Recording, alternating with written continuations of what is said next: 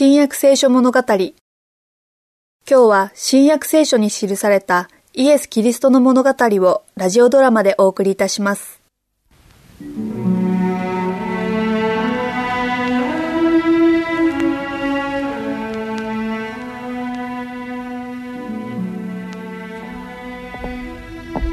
エルサレムでは大変な一日だったな異常な出来事が多くてねやっと家へ帰れるのでほっとしたよ私もだが一つだけ気がかりでね。いろんなことを耳にしたが本当のところを知りたいものだ。本当にいろんなことを聞いたね。そうだ。私の知りたいことはたくさんある。中でもイエス様は救い主なのかどうかだ。私はずっとそう思ってたが今はちょっと腑に落ちないところがあるんだ。じゃああの方は何なのだ？いや何だったのだ？救い主か？偉大な教師か？それとも預言者か？預言者だったに違いない。もし救い主だったら死ぬはずがない。神の御子が死ぬわけがないものな。あの方は確かに十字架の上で亡くなられた。我々の目の前で。しかし今も死んでるのだろうか？あの方を実際に見たという者がいるので生きたお姿を今日。確かにそんな話はあるが見たと言ってるのはほとんど女たちではなかったのかね。女性というのは興奮してしまって当てにならないことがあるからな。私が知りたいのはこういうことが本当かどうかなのだ。真実を知る方法は一つあるよ。まず祈ってそれから調べ実行する。そうすれば真実は現れてくるはずだ。はっきりした真実もある。神殿の指導者たちがイエス様を十字架につけたのは不正な行いだった。あの方は素晴らしい預言者で友だった。私はあの方を愛していた。あの方を知るのは愛することだった。彼らはあの方に唾をかけ呪いをかけ鞭打ち手足に釘を打ち込み失敗ぶどうを舐めさせ考えられる限りの悪事をしたのだ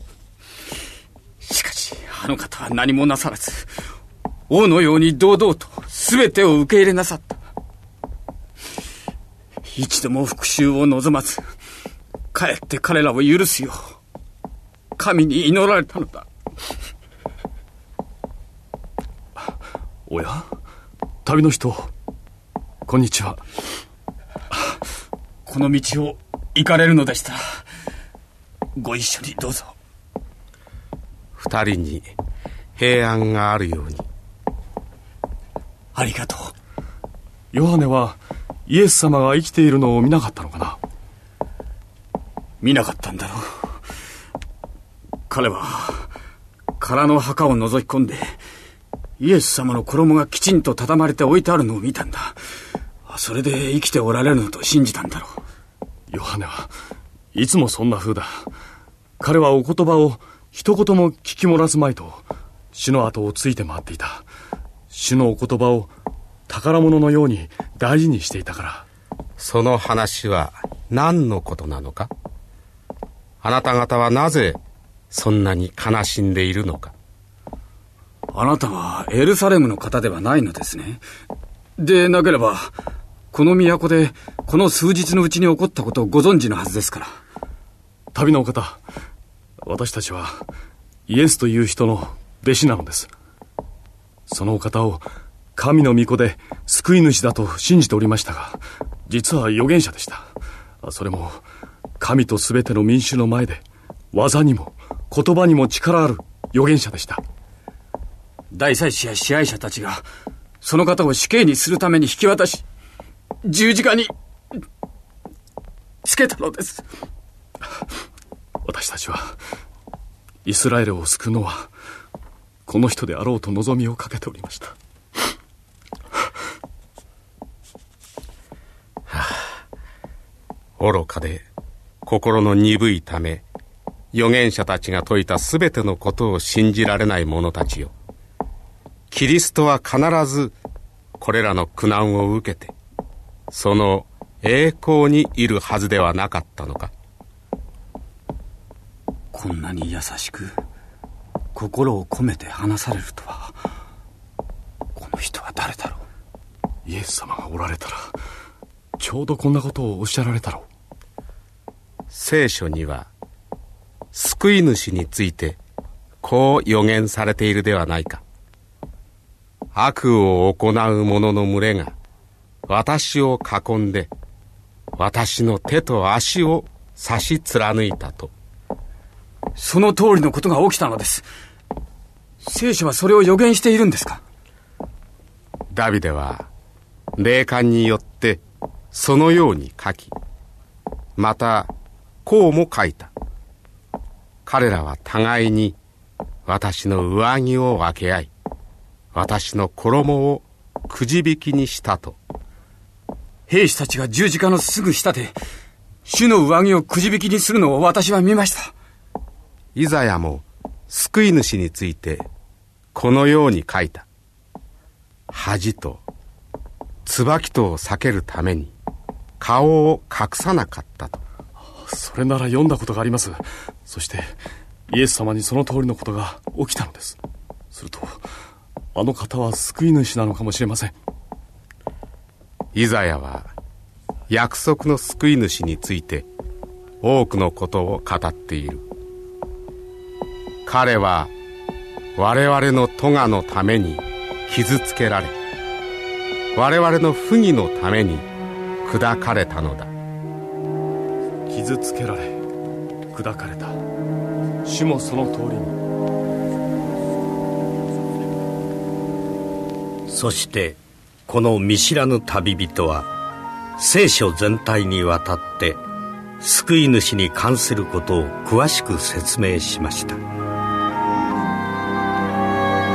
彼は虐げられ苦しめられたけれども口を開かなかった。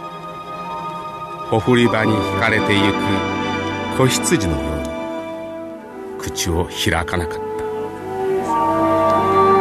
た。その墓は悪しき者と共に設けられあの盗人たちのことだ。富む者と共に葬られた。有馬屋のヨセフの墓のことだ。彼は金持ちだから。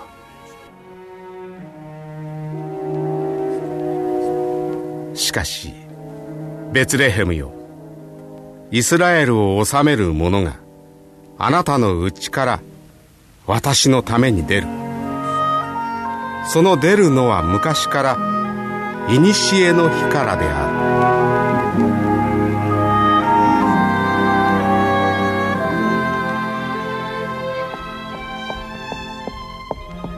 彼らはその刺したものを見るとき独り子のために嘆くように彼のために嘆く。驚きました旅のお方。私も今あなたが引用なさったところを読んだことがありますがそれがイエス様のことを言っているとは今の今まで知りませんでした。でも確かにそうですね。最近読んだ聖書の言葉にこういうのがあります。もし人が彼にあなたの背中の傷は何かと尋ねるならばこれは私の友達の家で受けた傷だと彼は言うであろうとイエス様は友達に傷つけられ十字架につけられたのです。神殿の指導者をしている者たちに傷つけられたのですから。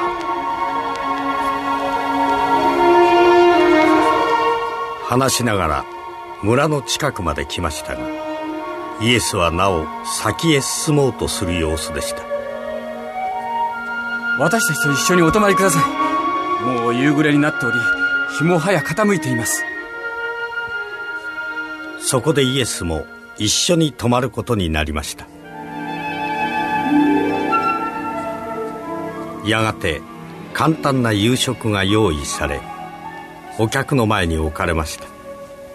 お客はテーブルの上座の席についておりました。そこでお客は食べ物を祝福するため両手を差し伸べました。クレオパたち二人は驚いて飛びのきました。旅人の手の伸ばし方が彼らの主のやり方とそっくり同じだったからです。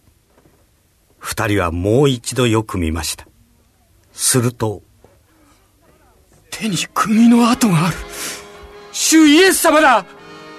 死から蘇られたのだ。蘇られたのだ。蘇られたのだ